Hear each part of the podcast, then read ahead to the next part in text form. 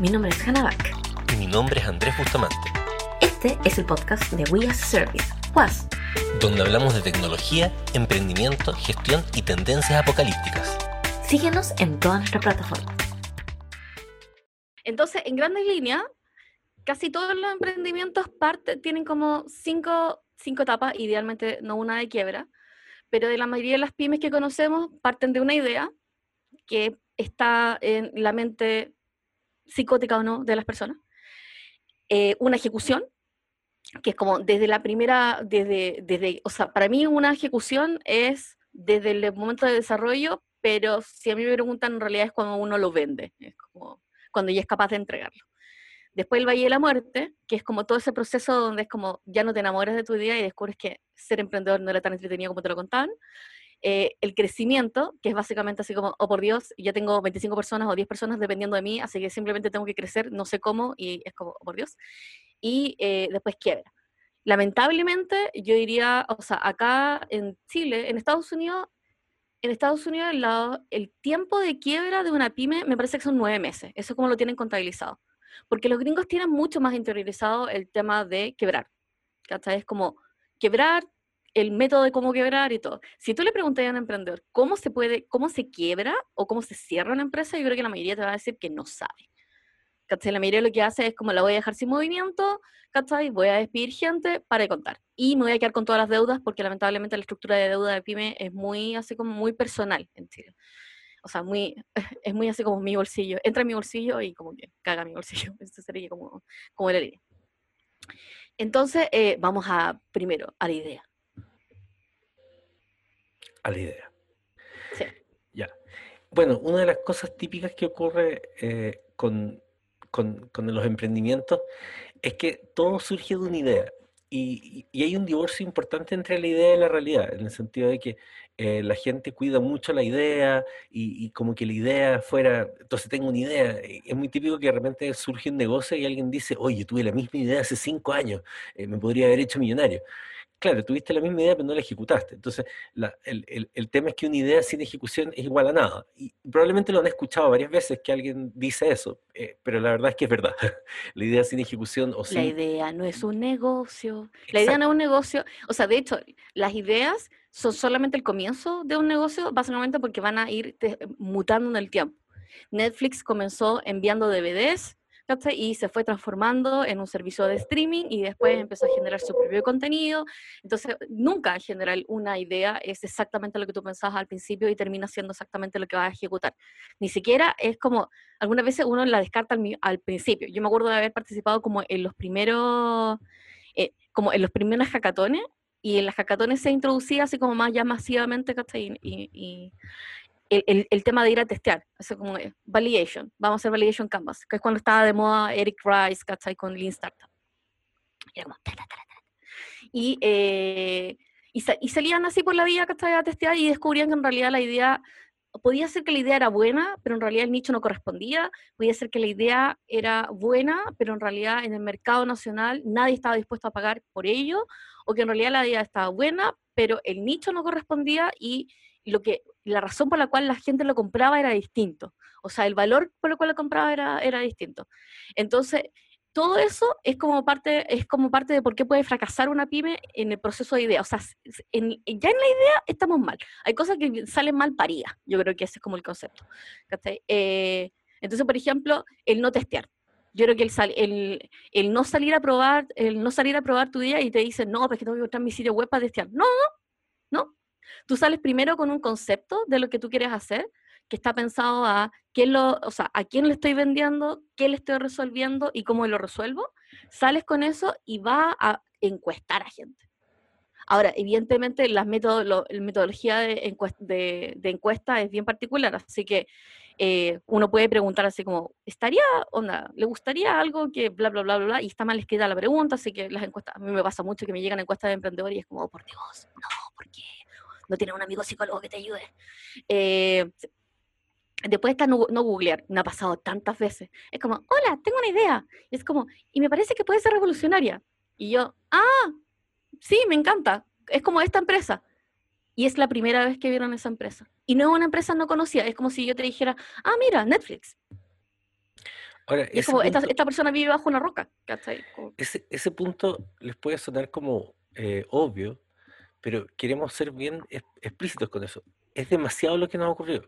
Cada uno de nosotros tiene experiencia en más de 100 emprendimientos, por lo menos, que han llegado a nuestras manos, cada uno, de preguntarnos cosas y todo.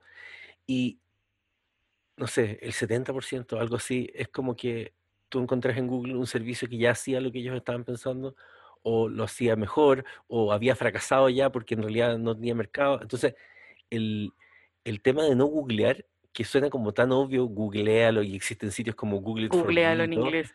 Claro, googlealo en inglés de partida, porque claro, evidentemente si lo googleas en español hay muchas menos posibilidades, ya sea porque no hay mucho, porque está mal SEOeado o lo que sea, pero, eh, pero generalmente a alguien ya se le ocurrió si piensa en la cantidad de millones de habitantes que hay en el mundo. Entonces, las posibilidades de que a alguien se le ocurran cosas parecidas, entonces es muy importante hacer eso. Después, Después que... Sí, sí. El valor agregado. O sea, eh, claro, voy a tener, esto lo escuchamos mucho, voy a poner un café. Entonces ya, ¿y por qué va a poner un café? Bueno, porque la gente siempre, este es como un clásico, ¿ah? eh, más de el, 90% de la gente le gusta tomar café, así que voy a poner un café. Eh, claro, pero ¿cuál sería la diferencia con los otros cafés? Además, bueno, generalmente es una persona que, no sé si pusimos eso, pero que no es especialista en el tema, entonces nunca ha tenido un café, siempre fue, no sé, médico. Entonces... Eh, sueña con tener un café. Es como la gente que sueña con tener un bar. claro. Exacto. Entonces, ¿y cuál es la gracia de tu café? No, que te vamos a tener café de autor. Pero ya, y así sucesivamente, en el fondo, ¿qué cosa nueva vas a vender? ¿Qué cosa distinta? Y el, y el valor agregado va a estar asociado a determinar nuevamente cuál es ese cliente al que se quieren enfrentar. Y si no Sí, porque el valor agregado no es del producto, es de la persona que lo compra. Exactamente. Entonces, en el fondo, si no definen ya, va a ser para, para qué, para gente eh, mayor, menor, joven, qué sé yo, etcétera, qué, qué tipo eh, ejecutivos, no ejecutivos, es un valor más caro y ese valor más caro es porque gente, esa gente que normalmente iría, ¿por qué irían a, eso y no al Starbucks, por ejemplo? Porque, y si no te haces todas esas preguntas y no tienes una propuesta de valor distinta, eh, no funciona. Y la verdad es que esto lo dicen, o sea, cada programa de emprendimiento que vayan les van a decir este asunto de ofrecer valor agregado. ¿Por qué lo pusimos acá a pesar de lo obvio que es? Porque nos sorprende de que esté en todos los programas de emprendimiento y aún así la gente no se preocupe de ver cuál es ese valor agregado y no entenderlo y empaquetarlo y ser capaz de poder eh, diferenciarlo en el pricing, es como si te están comprando por ser más barato, o sea, si te están comprando por ser más barato es un negocio complejo, porque para que sea más barato tienes que tener una cadena de una cadena de producción barata y eso es muy difícil de mantener en el tiempo. Entonces el valor agregado efectivamente es una forma de construir el nicho de forma consistente. Después es cuando te dicen una idea y, como, y no hay capacidad de ejecución. ¿Y a qué nos referimos con capacidad de ejecución? Es que como tengo una idea que es altamente tecnológica y no tengo desarrolladores dentro. O alguien de tecnología que me asesore. Entonces, cuando no hay capacidad de ejecución, el problema es que muchos de los recursos que todavía no tienes, que todavía no te ingresan, en realidad dependen de externos. Y es como, oh. Entonces siempre, aunque tenga, no importa la idea que sea, siempre tiene una versión low tech, de baja tecnología y uno debería apuntar a, ese, a, esa, a esa, versión de, de baja tecnología. Eh, cuando es un servicio, por ejemplo, no sé, es un servicio de coordinación logística. Tu primera versión en realidad es tu WhatsApp con todos tus amigos que están en bicicleta. No es necesariamente un sistema de logística ¿cachai? con GPS a tiempo real. Es como la capacidad de poder saber cuál es el valor agregado y capaz, la capacidad de poder ejecutarlo en low-tech, o sea, tiene, le va como colocando como notitas a la idea. Bueno, después está el síndrome del impostor, que yo creo que el síndrome del impostor, sinceramente, le pasa mucho más a las mujeres que a los hombres. Entonces, el síndrome, y, y es verdad, el síndrome del impostor, no, pero es que me va a resultar, no, es que todavía no, no está perfecto. Y yo conocí emprendedores que se van cinco años en ejecutar su idea. Y es como, esa idea tiene patas, ya sabe hablar, te puede sumar. ¿cachai? Es como, puede hacer matemáticas, invento el cero, ¿cachai? O sea, de verdad, tú necesitas soltar la idea, ¿cachai? Para que se vaya desarrollando, para que vaya mutando, para que sea Frankenstein, ¿cachai? Como que es súper importante. Y el síndrome impostor como que se pone, como que se pone en la mitad. Ahora, ¿cómo evitar el síndrome impostor? La verdad es que tu, tu, idea sí o sí va a ser destruida en sus primeras iteraciones con los clientes. Sí o sí. O sea, todo lo que tú pensabas que era perfecto, amoroso, bacán, ¿cachai? Y lo hice con tanto cariño, el cliente decía, no me importa. Exactamente. Y, y, ahí viene el tema de la porfiadez también. O sea, que es como, no, es que esta es la idea que yo tengo Y entonces, eh, probablemente, y, hemos escuchado esto, ¿ah? eh, lo validaste con alguien, eh, validémoslo. Entonces nosotros le decimos, bueno, pero es que tal cliente en realidad no querría eso. Ah, pero es que eso es lo que tú opinas. No, no, no, es que uno no opina. El, cliente no tiene, no tiene una opinión, tiene una decisión final respecto de tu producto. No lo quiere o lo quiere. Entonces no es una opinión del cliente. Sin embargo, es tanto el enamoramiento a veces por la, por la, mm, por la idea que es como, no, es que yo creo que no me están entendiendo, lo que pasa es que tengo que comunicarlo mejor, tengo que hacer más bonito el sitio web. Eh, y empiezan a buscar... Tengo que mejorar la PPT. Claro, tengo que mejorar la PPT, eh, tengo que ir donde otros inversionistas que tengan más visión. Eh, eso es muy interesante, es como, no, es que el, resto de la gente no tiene la visión que tengo yo y entonces por eso no entienden esta idea. Y en el fondo, y no, o sea, tu idea puede ser mala y a lo mejor es muy mala. Eh, Pero puede mejorar. Claro, y millones de gente geniales, o sea, piensen ustedes, no sé, po, Microsoft sacó un, un, aparato que, es, que era impresionante, que era el Zune que era, en realidad era mejor que el iPod. Sin embargo, el iPod ya tenía un nicho y no, fue una mala idea lanzar el, el Zoom. Y era Microsoft. O sea, todos pueden tener una mala idea, no, es un drama. O sea, Microsoft tiene un cementerio de aplicaciones. o sea, por favor, Google Plus. Bueno, Google también y los Google Glasses. como... Está lleno de Google, Google cosas y Google basura. Y Microsoft basura y todo. Entonces, como Después tenemos iterar el PPT ad eternum, que es básicamente los emprendedores que en realidad su emprendimiento está en un, una PPT. Ah, sí. Que está bien, que yo básicamente yo le pondría como fecha, que básicamente tú puedes tener una PPT dos meses, máximo. Y después de eso tenés que entregar el servicio como sea. Porque es como, el, la PPT aguanta mucho. Entonces, como ya, la PPT, ya, yo ya veo cuando la PPT está así como al borde del, al borde del precipicio, cuando estamos en la PPT eh, versión, misión, visión. Es como, ya cuando comienza con, la, con el FODA dentro del PPT, ¿cachai? Que un PPT, si que uno tuviera que cuadrarlo en un PPT, sería como, ¿a quién le vendo? ¿Qué es lo que vendo? ¿Cachai? ¿Por qué me lo compran? Onda, y eh, básicamente estadísticas relacionadas. Eso es como lo típico, el típico elevator pitch, donde yo voy a tratar de vender una idea, y, pero siempre te van a preguntar cuán, cuán avanzado está ejecutado. Y si tu único avance es un PPT y llevas más de dos años, la gente se va a preguntar si eres capaz de poder ejecutar algo. Entonces es muy necesario que tengas la versión de baja tecnología para poder salir a, probar la idea. Y, de hecho, ni siquiera estamos pensando en ejecución, estamos pensando solamente en idea. Después está el no contarle a nadie, y eso me encanta. Ahora, el tema del PPT solamente para agregar, efectivamente, eviten también hacer el, PPT así como de gestión que bajaron de una plantilla de internet, donde está el asunto del FODA, donde están las fuerzas de Porter y las 4P del marketing, porque esas cosas ya se pasaron de moda. Entonces, es como... A menos que vayan a venderle a alguien viejo. Ah, claro, sí, vayan donde un baby boomer. Pero es como que realmente tampoco se vayan a, a, que tengan que dedicarse a hacer un perfecto business model canvas, porque incluso aunque lo hagan, el negocio puede fracasar igual. El, el tema es que piensen, lo, lo, que más tiene que estar claro en ese PPT es a quién ese valor agregado, lo que dijo Hanna hace un rato, ¿no es cierto? Y efectivamente no, eh, que haya algo concreto. ¿ya? O sea, y ahí sí, efectivamente, también tienen que mostrar, eh, eh, incluso en baja resolución, cómo se va a ver ese emprendimiento, qué es lo que va a hacer, etcétera, que sea algo concreto, no solamente tampoco irse al otro extremo, que es solamente hablar de la visión y la misión y llegar a cosas así. No, es que no tengan que tener visión y misión, lo que pasa es que como que sobra un poco. Ahí les recomendamos, una cosa que usamos nosotros mucho es el Golden Circle de Simon Sinek. Lo, hay, un, hay una TED eh, conference de eso, donde habla del why y el por qué, pero luego es el what y el how, o sea, qué cosa y cómo. Entonces así queda súper claro. Después tenemos el no contarle a nadie. Y el no contarle a nadie es la típica. Es como, tengo una idea, pero no te la puedo contar si es que no firmo un NDA.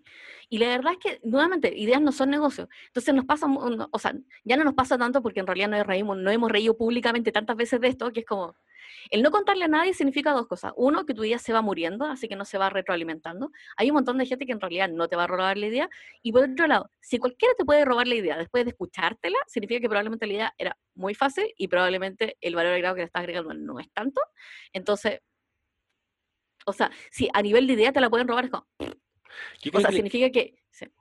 No, que lo que dices tú yo creo que es la mejor prueba de si tu idea es contable, o sea, o sea si, si sientes que tu idea puede ser contable y replicada de inmediato, entonces quiere decir que no está madura la idea. Entonces, el, el y aparte que, hay que pensar que si tú tienes una idea y y esa idea realmente la sacaste a claro. Si eres, por ejemplo, no sé, un eh, oftalmólogo que de pronto decide emprender respecto de eh, desodorantes ambientales, ¿no es cierto? O carretillas para llevar guano, eh, probablemente va, va a ser inseguro, pero si tú sabes de tu tema y es un tema que investigaste y sabes cuáles son los clientes, lo más seguro es que no te van a poder replicar la idea porque tendrían que saber lo mismo que tú, tendrían que conocer lo mismo que tú, tendrían que tener los recursos. O sea, si se cumple, si las cosas anteriores no ocurrieron, es decir, si googleaste, si testeaste, si tiene valor agregado, si tienes capacidad de ejecución, no tienes síndrome del impostor y no eres porfiado y tienes una PPT razonable, lo más seguro es que le vas a poder contar a todo el mundo porque cualquiera que te quiera copiar tendría que lograr pasar por todo eso.